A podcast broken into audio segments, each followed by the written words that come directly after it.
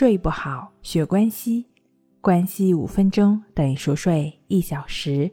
大家好，我是重塑心灵心理康复中心的刘老师。今天我们要分享的作品是：我们为什么会失眠？失眠了该怎么办？在某种程度上来讲，失眠正是由于我们想的太多，以至于难以入睡。我们都知道，每个人的一生。大概有三分之一的时间都放在了睡眠上，然而几乎没有一个人真正的了解睡眠是怎么回事儿。我们都知道睡眠是为了让我们的大脑得到休息，但我们不知道人为什么会失眠，人为什么会睡不着。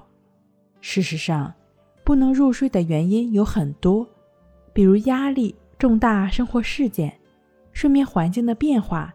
健康的原因等等，或者也许你已经好几年都没有得到足够的休息了，并且你已经把这种常态的疲劳当做成一种生活方式。我了解你曾经也为自己的失眠去做过很多，比如说努力的去想要去除这些杂念，努力的去安抚一些想法，努力的把这些胡思乱想。抛出去，但似乎这一切都是徒劳的，甚至适得其反。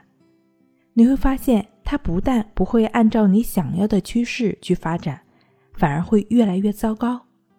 尤其当自己变得不能够控制头脑中的这些想法的时候，他们在你的作用下会越来越强烈，仿佛一瞬间自己的脑袋就会爆炸一样。其实我非常理解你想要恨不得一下子好起来，一下子就睡着的心情。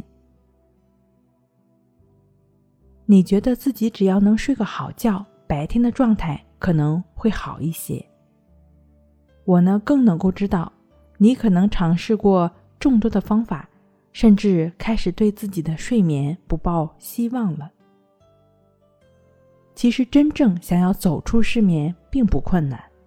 你需要仔细听接下来我说的这三句话。第一，你所表现出来的这些都是一些睡眠障碍的问题。第二，你不用太担心，很多人都会跟你有相似的问题。第三，你的睡眠障碍的问题完全是可以好起来的。那怎么样才能治疗失眠，让睡眠障碍的问题真正好起来呢？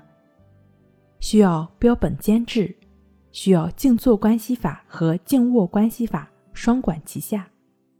第一，静坐关系法，找一处安静的环境，当然可以选择自己的卧室，盘腿，闭上眼睛，然后将注意力放在鼻孔的呼吸上，就只是去感觉鼻孔处的一呼一吸。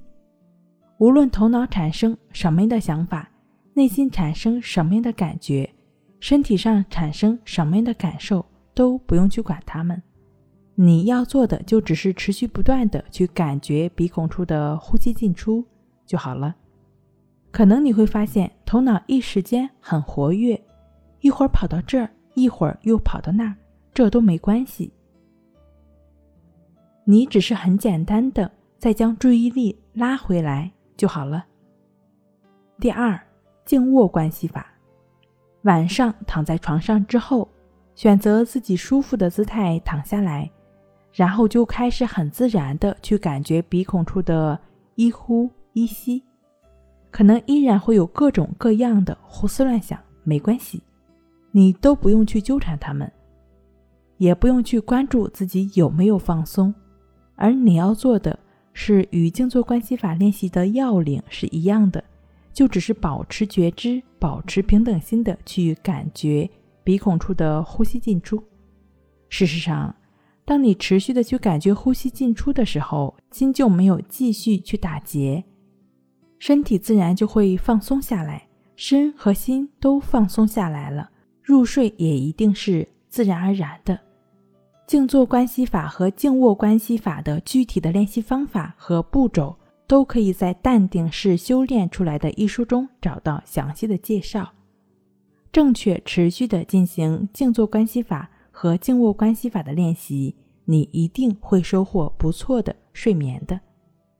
以上是由重塑心灵心理康复中心制作播出。好了，今天跟您分享到这儿，那我们下期再见。